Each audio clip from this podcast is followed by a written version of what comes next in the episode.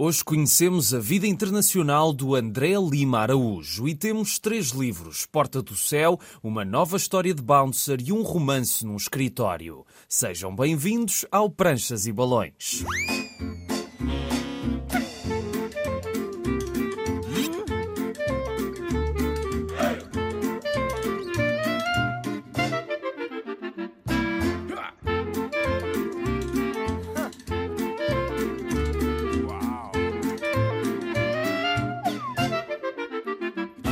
Cá estamos a trazer a banda desenhada à Antena 1 no programa 70 emitido na rádio. Hoje vamos conhecer uma história com contornos dolorosos, um novo lançamento da Sendai, mas antes temos a primeira parte da conversa com o nosso convidado de hoje. André Lima Araújo é um dos autores mais internacionais da BD portuguesa, desenhou personagens da Marvel, mas além disso tem trabalhado para vários meios e editoras. Entre os seus vários outros trabalhos destaco, por exemplo, A Righteous First for Vengeance, escrito por Rick Remender na Image, e Phenomena, escrito por Brian Michael Bendis e editado pela Abrams Books. Tudo isto, André, sem nunca sair de Ponte de Lima, não é? É verdade.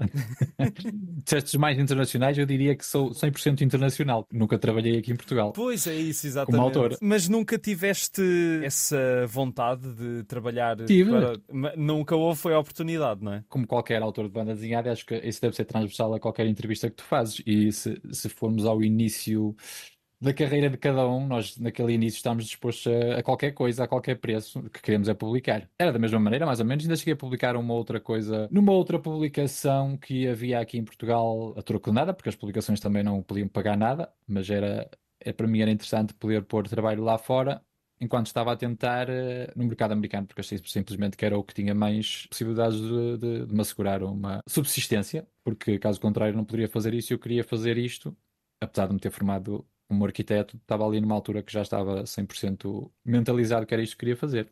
Pois, porque eu, eu já te ouvi a falar sobre isso, de que também foi naquela altura em que o país estava, pronto, estava um bocadinho difícil e percebeste que na arquitetura a coisa também podia não, não resultar muito bem e, e, e de facto depois, se tivesses só uh, ficado pela BD portuguesa, era uma decisão demasiado arriscada, não é? Vou trocar a arquitetura por isto, mas, mas se calhar a banda desenhada em Portugal ainda menos daria que a arquitetura, não é? Não daria nada, nem dava na altura, nem dá agora, infelizmente, porque pois. não tem condições de quando às vezes as pessoas falam do mercado português, e costumo dizer que não há mercado de banda desenhada portuguesa, o que há um mercado de traduções. Uhum. O que é muito bom que exista, e acho que temos muita oferta até, e agora temos muita mais, ainda Sim. bem. Mas para haver um mercado mesmo, que se possa dizer um mercado nacional nosso, esse mercado tinha que sustentar uh, autores portugueses que produzissem aqui só, e por isso não existe, nem existia na altura. A questão da, da crise acho que acelerou muitas coisas, na altura a crise de 2008, 2009, enorme crise na construção, metade mais ou menos do meu ano acabou por emigrar, do meu ano do curso, outra metade foi-se safando como pôde, mas teve logo uma carreira com um início basicamente corta as pernas a qualquer um, porque obriga desde logo a trabalhar para um escritório, numa posição muito mais baixa do que qualquer arquiteto ou qualquer artista quer fazer. Isso aliado ao facto de que a banda desenhada sempre tinha sido o amor da minha vida, não tinha perspectivas reais quando eu fui para a faculdade no início dos anos 2000 de poder trabalhar para onde quer que fosse, porque eu não tinha nenhum contactos. Eu sou de Ponte Lima, aliás, eu sou de Estorãos, que é uma aldeia de Ponte Lima. Depois fui estudar para Guimarães e na altura não havia nenhum caminho que eu pudesse talhar. E a minha ideia era assim: vou fazer o curso de arquitetura, vou fazer banda desenhada eventualmente, vou publicar algum livro e talvez um dia eu deixe de ser arquiteto para ser eh, autor de banda desenhada, mas era uma coisa assim um bocado distante. Só que depois apareceu nas redes sociais enquanto estava lá a fazer o curso e de repente começou a haver um contacto direto com uma série de pessoas, tanto autores como editores e um, editoras e por aí fora, e quer dizer, tudo ficou ali à mão de, de semear. E depois, quando eu saí, já estava completamente uh, enamorado outra vez com a ideia de fazer uh, banda desenhada e não conseguia mais pensar de outra maneira. Ainda trabalhei um ano como arquiteto, mas foi só porque tinha que agarrar aquela oportunidade que me apareceu na altura, tinha acabado o curso há um ou dois meses havia caminho que eu não tinha feito, porque eu tinha deixado de fazer banda desenhada naqueles anos da faculdade, porque era impossível dar a fazer as duas coisas. Tu ainda mantens contacto com alguns colegas do teu ano de curso e sabes se também, como tu, mudaram completamente de área ou se conseguiram ainda seguir pela arquitetura? Tenho, tenho contactos com, com muitos deles ainda, nós temos sempre um encontro anual. E sim, tenho colegas meus que são arquitetos hoje, houve muitos que permaneceram. Mas uh, também houve outros que fazem outras coisas agora, que não fazem, não tem nada a ver com arquitetura, porque aí está, foram, as oportunidades foram encolhendo e os caminhos foram estreitando cada vez mais para eles e também não queriam estar ali a fazer de moço de recados num escritório de arquitetura, que é o que acabou por acontecer a alguns, basicamente, com ordenados muito baixos e por aí fora, então acabaram por escolher outras, outras profissões. Tenho colegas que são uh, arquitetos ainda, isso sim, mas foi uma, foi uma geração que foi muito atingida na altura a minha, porque saímos para um mercado de trabalho que simplesmente deixou de existir quando nós aparecemos lá. Foi terrível. Voltando à, à banda desenhada, e, e já estás farto de falar da Marvel noutros sítios, mas, mas eu tenho só uma, uma curiosidade que se calhar é uma provocação. Tu começas a, a fazer coisas para a Marvel em 2012, entretanto passam-se 12 anos. Eu pergunto-te se essa experiência e o que essa experiência te deu para conheceres o mundo da banda desenhada dos cómics na América com mais profundidade, deu-te otimismo ou ceticismo em relação à banda desenhada e ao meio da banda desenhada? Deu-me otimismo. Eu sempre tive claro o que é que eu queria fazer. O que eu queria fazer era trabalhos originais. Para mim isso era claro como água. Ao mesmo tempo, era difícil de eu começar logo a vender o meu trabalho se eu não tinha experiência nenhuma e Sim. então a Marvel apareceu-me como minha primeira oportunidade profissional e eu queria também experimentar fazer algumas coisas na Marvel sim mas eu tinha sempre o meu caminho certo, porque eu já sabia na altura como é que funcionam as grandes editoras, nomeadamente a Marvel e a DC, no que toca a direitos de autor, essas coisas todas. Já sabia que aquilo não funcionava a favor dos artistas, portanto não tive nenhuma decepção, eu já sabia como é que funcionava. Foi muito claro para mim o que eu estava a assinar e o que eu estava a fazer lá, simplesmente ajudou a confirmar que o caminho que eu queria para mim era o caminho certo, que é o caminho de autor de livros originais. Eu sempre trabalhei bem, e a tempo, e a horas, e com boa qualidade, então basicamente na Marvel eu sempre tive trabalho enquanto quis ter. Só que acontecia às vezes, podia haver tipo uma ou duas semanas entre trabalhos. E eu aproveitei esse tempo sempre para fazer propostas originais minhas. Ou seja, ao fim de quatro ou cinco anos eu tinha sete ou oito obras que eu andava a apresentar às editoras e andei a apresentar a outros autores com quem eu queria trabalhar, nomeadamente o Rick Remender e o Brian Bendis, por exemplo. E foram essas coisas que eles foram vendo e que me levaram depois a trabalhar com eles. Mas nunca tive nenhuma atitude cínica para com o meu trabalho com a Marvel, eu sabia o que era, era uma coisa para mim muito clara. Ao mesmo tempo, clarificou-me que aquelas empresas, nomeadamente a partir do momento que foram compradas por eh, conglomerações ainda maiores, pela Warner Brothers e pela Disney, para mim ficou absolutamente claro que nunca iria mudar a maneira como elas abordam os direitos de autor e que um artista que trabalhe para essas editoras pode ter boas oportunidades a nível financeiro, se por exemplo estiver a trabalhar num livro que vende muito, porque nós quando trabalhamos para a Marvel recebemos além do ordenado que é por página, tanto para escritor como para desenhador, recebemos também uma pequeníssima percentagem dos lucros. A partir de X mil cópias nós recebemos uma pequena percentagem. Por exemplo, quem está a trabalhar no Batman ou no Homem-Aranha tem essa oportunidade de, de, receber muito mais dinheiro, uhum. às vezes de triplicar, por exemplo, o dinheiro que ganha por, página. No fim, é o que lhe acontece. Eu trabalhei em livros que venderam sempre menos, houve alguns que me renderam mais, outros quase nada, também por causa do meu estilo ser muito peculiar no que toca a super-heróis. Eh, eu sabia que as minhas oportunidades estariam um bocado limitadas no que toca à acessibilidade a esses livros que vendem mais. Eu tentei, pedi várias vezes para desenhar o Homem-Aranha, eles foram-me sempre dando uns derivados do Homem-Aranha. De qualquer maneira, o que eu queria mesmo era fazer aquilo que faço agora e, portanto, para mim, não saí de lá com pessimismo, digamos assim. Saí de lá com a certeza de que o meu caminho era o certo. Na capa azul deste livro temos uma mulher anjo com uma rosa na mão esquerda, algumas pétalas voaçam pelo ar e a mulher está perto de uma porta, ela vai partir.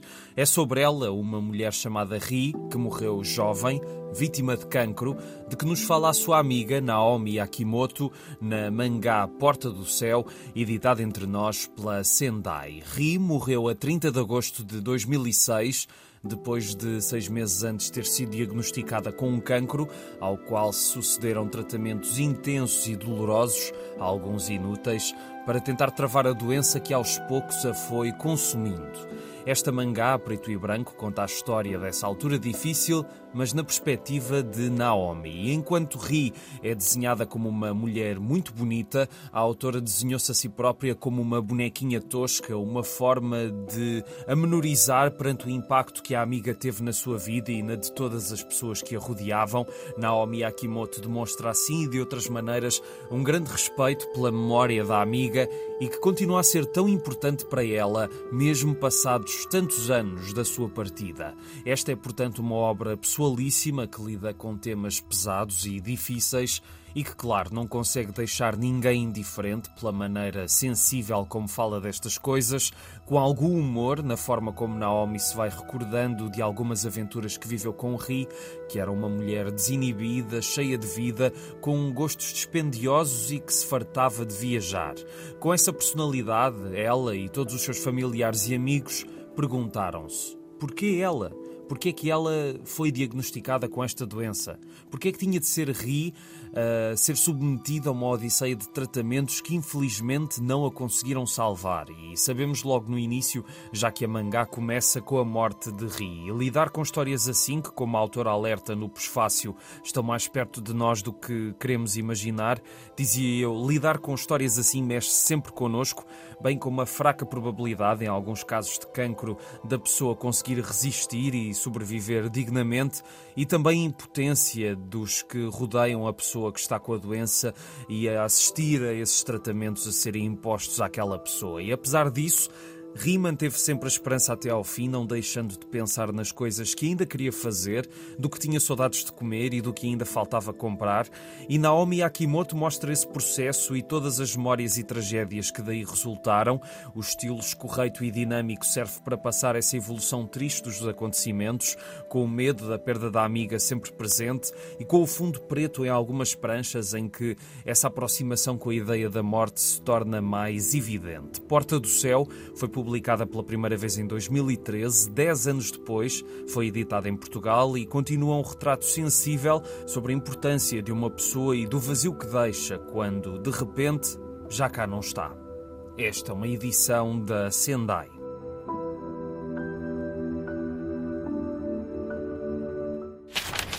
Daqui a pouco temos Bouncer numa história que marca o regresso de Alejandro Rodorovsky à série, mas antes voltamos à conversa com o André Lima Araújo. Falando primeiro desta colaboração com o Brian Michael Bendis no Fenómena, que eu percebi que tu já estás a 120 páginas do terceiro volume, não é? Pelo que vi pela newsletter que uh -huh. tu publicas. Entretanto, em abril, se não estou em erro, vai sair o segundo volume nos Estados Unidos. Vai ser lançado em breve em Portugal. Acredito que trabalhar com o Brian Michael Bendis seja algo especial especial, dado o impacto que ele tem e teve na, nos cómics americanos, mas como é que é essa colaboração com ele? E é a pergunta que te fazem sempre. E se é diferente de outros argumentistas? É muito diferente. Eu trabalhei intensamente com o Brian Bendis e com o Rick Remender e não tem nada a ver uma colaboração com a outra. Uhum. Aliás, vou voltar a trabalhar com o Rick Remender agora em breve. Exatamente, sim. Eu estou a terminar o terceiro volume, que é a conclusão da nossa trilogia do, do Fenómeno. Que eu saiba, nem, nem o Brian Bendis trabalhou com mais ninguém assim como trabalhou comigo, porque ele nasceu precisamente de eu lhe mostrar várias amostras minhas de outras histórias que eu tinha que queria publicar eventualmente. Nenhuma das histórias estava a, a ter interesse suficiente para isso, então eu estava a tentar as duas coisas, ou publicar a minha própria história ou trabalhar com alguns argumentistas que queria trabalhar. Ele viu aquela série de amostras e viu a minha criatividade toda e tal, e então fizemos o processo inverso. Geralmente, neste tipo de colaborações, o argumentista tem uma ideia qualquer que acha que nós encaixamos ali bem, e então depois juntos vemos aquela ideia, torcemos-la de modo a adaptar-se também, por exemplo, ao, ao desenhador, para que ele seja também coautor completo, para aproveitar melhor as capacidades dele, essas coisas. Aqui foi ao contrário. Nós, eh, baseados numa conversa curta que tivemos e numa altura numa espécie de uma tagline que ele escreveu que tinha duas linhas, eu comecei a desenhar personagens e locais e situações várias com inúmeras personagens que a única coisa que as ligava não era um argumento, mas era uma ideia que eu tinha de um universo em que visualmente elas batiam certo umas com as outras, mas não tínhamos história sequer. E depois ele começou a escrever o primeiro volume baseado nos desenhos, dizia-me assim: olha, daquela da folha 3 onde tens aquelas quatro personagens, eles vão ser um grupo que vai, se quiseres, usa esses, se não, se tiveres outra ideia, usa outros. E fomos fazendo assim, e depois era, e agora vamos àquele sítio que apareceu naquele teu desenho onde tem não sei o quê, e pronto, fomos fazendo assim, fomos construindo a história desta maneira, e depois todo o processo de colaboração foi muito uma espécie de jogo de ténis. Eu fazia os desenhos e enviava para ele, ele escrevia o argumento e mandava para mim, eu fazia as miniaturas das páginas, muitas vezes com inúmeras alterações, e mandava para ele. Depois, na altura, se ele tivesse alguma coisa que não concordasse, dizia-me, e essa era a única coisa que nós fazíamos um ao outro, que era se não concordássemos com uma coisa, dizíamos imediatamente e essa coisa era deixada de parte. É mais complexo assim por um lado, principalmente para ele, porque deixava-lhe muitas vezes encurralado, que ele tinha que depois jogar com aquilo que eu lhe estava a dar e portanto foi um processo inverso neste sentido, em vez de ser do costume, em que é o argumentista que tem, o desenhador, perdão, que tem que safar e que tem que sair do buraco, que às vezes acontece também nos argumentos. Descobri que tenho facilidade em encontrar soluções no que toca às histórias e posso tanto receber um argumento completo que aconteceu, por exemplo, com o Rick Remender, que nós trabalhamos também de uma maneira diferente, mas por vezes ele mandava um argumento completo, tipo página por página e painel por painel. Outras vezes tinha página 6 a 12, é uma perseguição de carros. E ele dizia-me: Tu sabes fazer isso melhor do que eu, não vou-te dizer painel a painel como fazer isso. Dá mais trabalho a mim, mas por outro lado permite-me a mim representar-me melhor enquanto autor Aí era outro projeto que era o Righteous Thirst for Vengeance. Tínhamos que apenas ter a certeza que as nossas engrenagens combinavam uma com a outra, porque não podíamos estar a fazer coisas de estilo diferentes. E por isso, no início aí, falámos muito, eu e ele, sobre o estilo narrativo que íamos utilizar.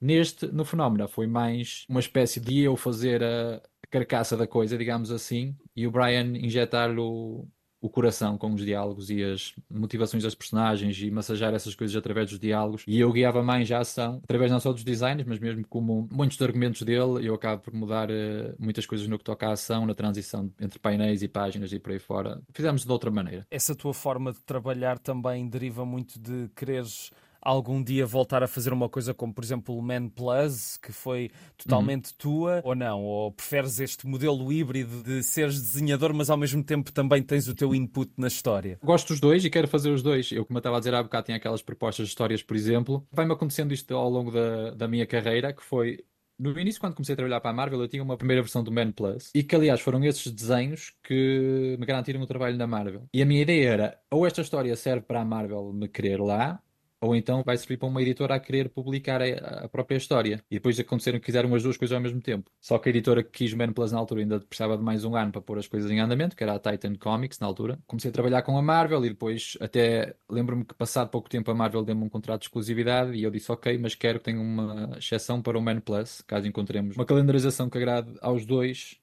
e eles puseram sem problema nenhum e fizemos essa pausa para eu desenhar o, o Man Plus depois, ainda a meio do contrato de exclusividade. 2018, 2019, eu queria mesmo já fazer uh, trabalhos de originais meus e então eu estava a fazer a mesma coisa, porque eu era suposto fazer na altura o trabalho com o Rick Remender, só que ele estava envolvido com uma série de televisão que ele fez do livro dele. Deadly Class, uh, acho que é Exatamente, é isso. é isso mesmo. E ele era o uhum. showrunner daquilo, então não podia escrever. Eu estava a tentar que as minhas histórias encontrassem uma editora. E enquanto isso, comecei a trabalhar umas coisas com o Brian Bendis, porque ele uh, apareceu-me assim do nada. E enquanto eu esperava pelas respostas daquelas histórias, comecei a trabalhar com ele no Fenómeno. E entretanto, propuseram-me duas editoras fazer uh, algumas das minhas propostas, mas ficou tudo em águas de bacalhau porque a minha ideia é a seguinte: eu quero fazer as duas coisas, tanto trabalhar a solo como colaborar com algumas dessas pessoas. E se elas aparecem com a possibilidade, é melhor eu aproveitá-la na altura porque depois, com calendários preenchidos e não sei o que, é muito difícil nós voltarmos a alinhar e a conseguir trabalhar juntos. Então estou a aproveitar neste momento o facto destes dois autores quererem trabalhar comigo também.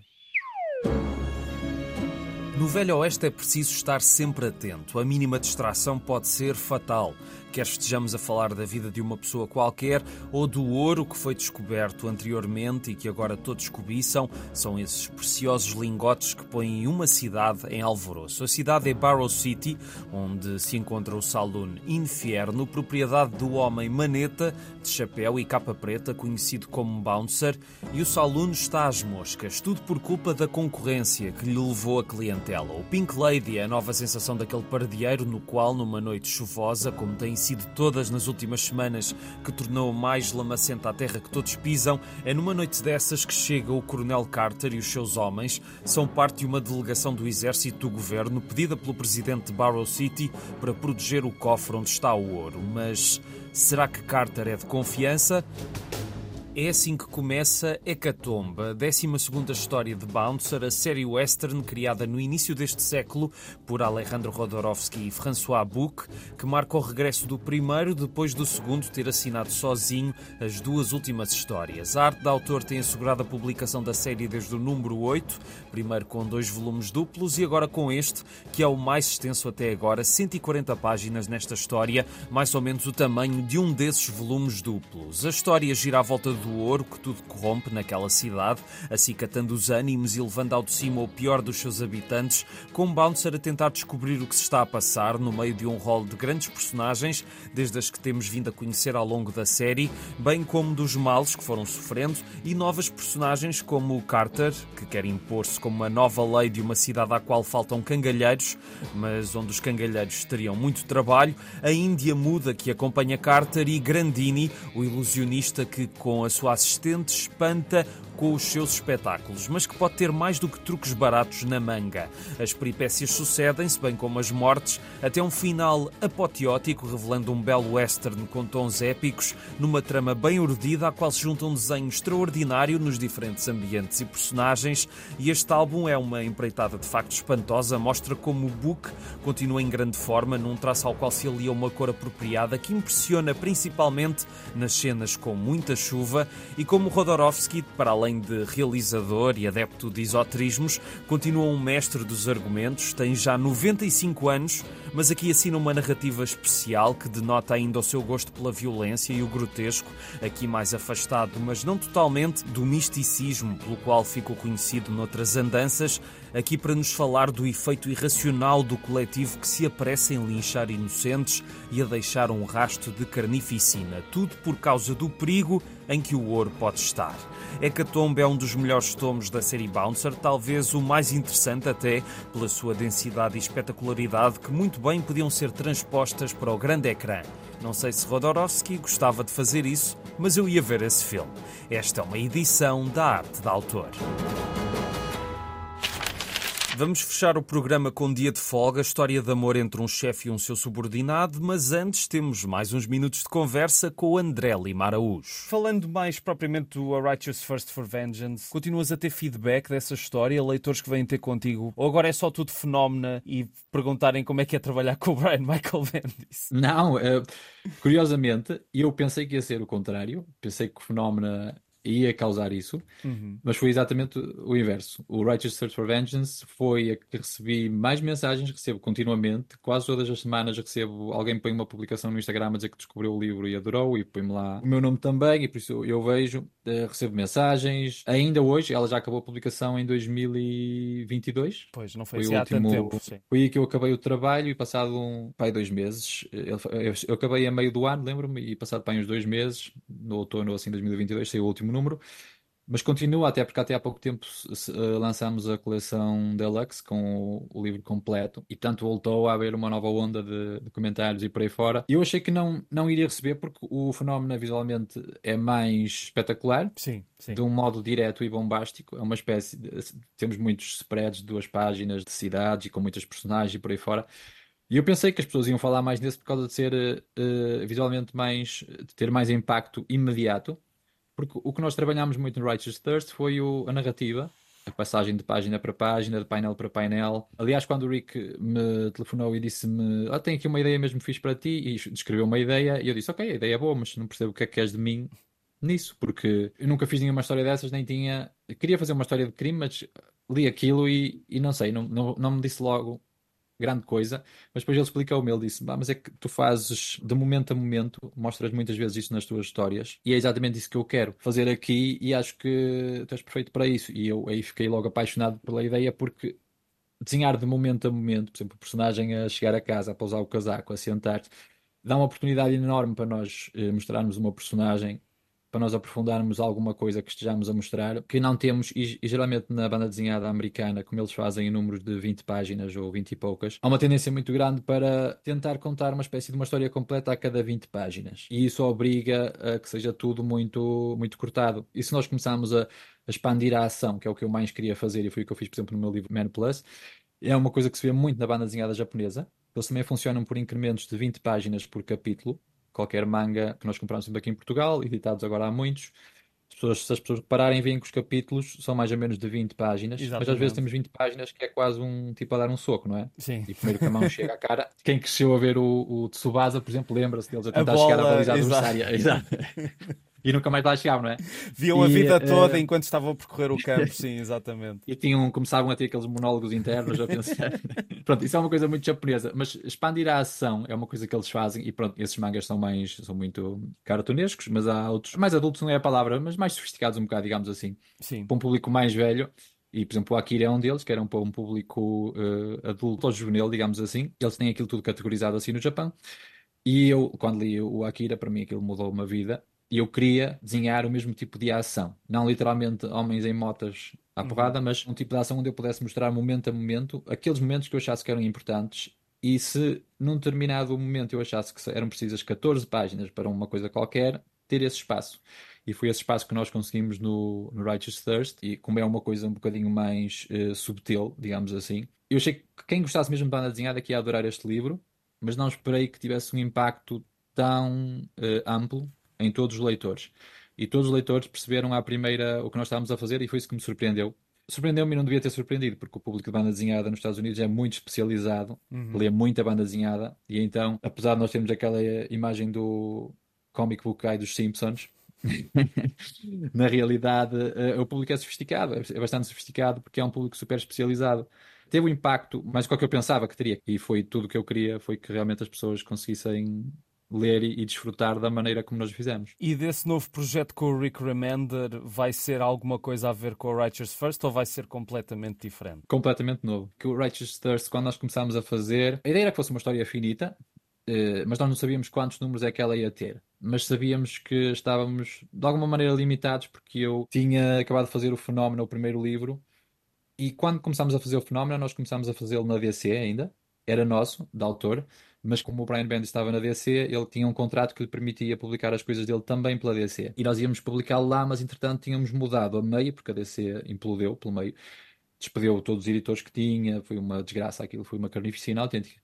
É um pouco o que está a acontecer a todo o grupo da Warner, não é? Aquilo não está, não está a correr muito bem. É como tudo que é liderado por executivos que não percebem nada de nada, depois acontecem esse tipo de coisas. Quando se procura o lucro fácil, as pessoas não têm nenhuma visão nem nenhuma imaginação, como dizia o Jorge Lucas, os, os executivos não têm imaginação, eles não sabem nada do que querem, nem sabem nada do que fazer, só percebem lucro bruto. E então faz-se cortes à esquerda e à direita, e o que aconteceu é que, por exemplo, o Brian Bendis na altura ele telefonou-me e disse-me: Olha, o que aconteceu na DC foi que eu perdi todos os contactos que tinha. Isto um, um escritor como o Brian Bendis, não é? Sim, sim. A única coisa que tenho entre mim e a DC é o meu contrato. Ou seja, a nível de ligações pessoais, elas voaram todas ali para fora. E isso deixou-nos numa posição um bocadinho esquisita. Nós tínhamos o contrato ok, mas sem as pessoas, não é? uma pessoa nunca se sente muito segura. E depois o que aconteceu foi que a própria DC começou a olhar e viu: nós agora não temos pessoal, nem sequer temos capacidade de editar estes livros que não são nossos. Uhum. Então, basicamente, deram-nos o livro de volta. E nós fizemos um leilão com o livro, por causa que o, o Brian tem uma, uma agente literária, correu muito bem, e na altura eles assinaram um contrato, nós assinámos um contrato com o Abrams de três livros, o que não era todo esperado. Nós estávamos a tentar vender um livro e eles quiseram três, e nós, ok. Só que isso obrigou-me a que o meu trabalho ficasse obrigatoriamente com um fim à partida eu sabia que teria um fim, não podia ser um livro que, vamos imaginar Righteous Search tinha sido um grande sucesso, que foi, de vendas, que estava a correr muito bem, mas nós sabíamos que a uma determinada altura tínhamos que acabar com ele. Depois isso pesou na minha decisão, por exemplo, de fazer o Fenómeno 2 e 3 seguidos. Estive a pensar, a ver muito bem com a minha mulher e tudo, se financeiramente conseguíamos. Falei com o Brian e ele concordou, ele adorou a ideia porque assim ficámos com tudo feito e não tínhamos esta pressão de ter que andar, olhar para os nossos calendários e a ver se conseguíamos cumprir as datas todas com a Abrams e arranjámos maneira de fazer isso, que é para eu agora precisamente a seguir poder escolher o meu trabalho e não temos essa preocupação agora eu e o Rick Remender podemos fazer o que já sabemos o que é que vamos fazer e vai ser uma coisa que não tem não está limitada logo à partida. Eu gosto sempre de terminar com livros. Tu já falaste da importância do Akira na, na tua vida, mas uhum. alguma coisa dessas referências iniciais ou mais recente que tenhas lido, dentro ou fora da banda desenhada, gostasses de deixar aos nossos ouvintes? Quanto tempo tens? é, o problema é que eu gosto muito de ler e gosto de ler quase tudo, mesmo em banda desenhada, uh, e de outros livros também. Olha, estou a ler agora está aqui à minha beira o problema dos três corpos. Já andava curioso há muito tempo, estou a gostar muito. Uh, leio muitos livros de história, por exemplo. Li uns livros de um escritor chamado Dan Johnson, muito bons, tanto ele tem um de ficção como outros. De banda desenhada, leio de tudo. Leio de franco-belga, leio de americana e leio de japonesa com fartura. Mas um dos meus preferidos é Blade of the Immortal, do Hiroaki Samura. É muitíssimo bom e aconselho muito esse autor. Há pouco tempo li Shaolin Cowboy de Jeff Darrow, que é um autor que eu adoro também. Às vezes é impossível esperar que ele se supere, que ele desenha com imenso detalhe e por aí fora. Ele, Jeff Darrow também trabalhou nos filmes do, do Matrix, ajudar sim, a fazer sim. arte conceptual e tudo. E outro dos meus livros preferidos de sempre, que é do autor belga Werman. Ele é muito famoso por ter feito os westerns como o Comanche e assim. Temos muitas edições aqui em Portugal. Mas o meu preferido dele é La Tour de Bois-Maurice, as Torres do, de Bois-Maurice, que é um livro medieval de aventuras e é dos meus preferidos de sempre. Mostra muita coisa além do que é uma aventura medieval típica e mostra, por exemplo, eles a construir catedrais Sim. e vemos os, os, sistemas de cordas e os apoios de madeira que eles usavam para colocar as pedras no sítio. Esse tipo de pormenores ele cuida isso muito bem, a vida, o dia a dia dos camponeses e desenha personagens muito feias, o que eu também gosto, porque há muita gente que gosta de desenhar só personagens bonitas, mas ele desenha caras muito interessantes.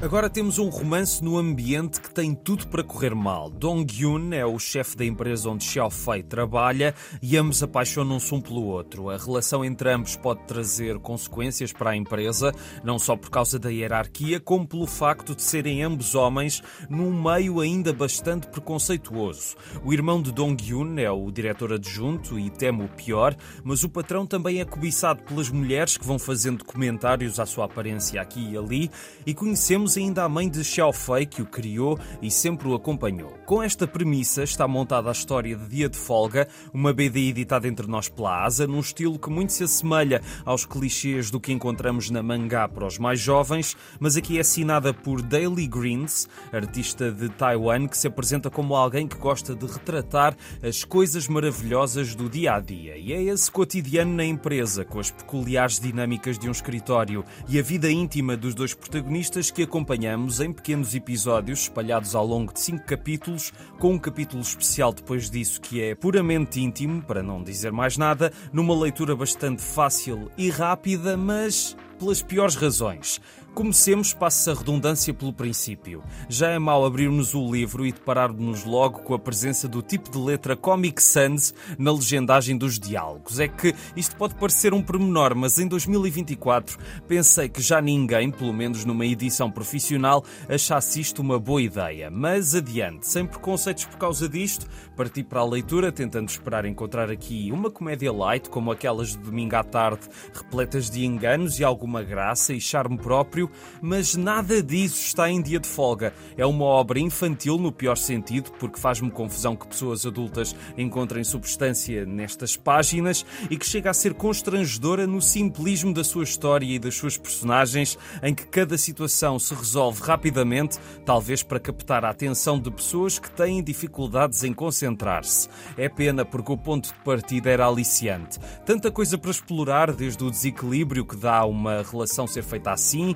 entre duas pessoas da mesma empresa com poderes diferentes, ou aliás, uma com poder e outra sem qualquer resquício disso, passando pela ciumeira que Xiao Fei sente por seu namorado ser tão comentado pelas mulheres do escritório, e ainda o passado de Xiao Fei e um acontecimento traumático que às tantas revelado, bem como a homofobia no presente e o papel da mãe do rapaz, é tudo atirado assim para o ar à espera que quem lê dê a profundidade e o interesse que falta ao livro. Eu não me considero uma pessoa deslocada da minha realidade ou até com mau feitio e preconceitos em relação a determinados livros, mas este dia de folga traça a linha, para mim, de um certo tipo de livros e leitores com os quais eu não me identifico, em que tudo é reduzido a desenvolvimentos banais e a uma execução desinspirada, com um desenho divertido QB, mas sem nada que o destaque. Em suma, é um livro que vai muito ao encontro da sociedade instagramável e tiktokeira em que vivemos, mas o livro parece que tem muitos fãs lá fora, daí a ASA ter decidido editá-lo por cá, por isso não serão as minhas críticas a mudar esse paradigma. É o que é, mas gostava que a maior parte das editoras em Portugal que têm apostado em mangá ou em sucedâneos de mangá, como é este caso, fossem um bocadinho mais criteriosas nas escolhas que fazem. Obrigado por ouvirem o Pranchas e Balões. Está sempre na RTP Play, Spotify, Apple e Google Podcasts, Facebook, Instagram, Pranchas e Balões, tudo junto. A sonoplastia é do Tomás Anaori e eu sou o Rui Alves de Souza. Até à próxima.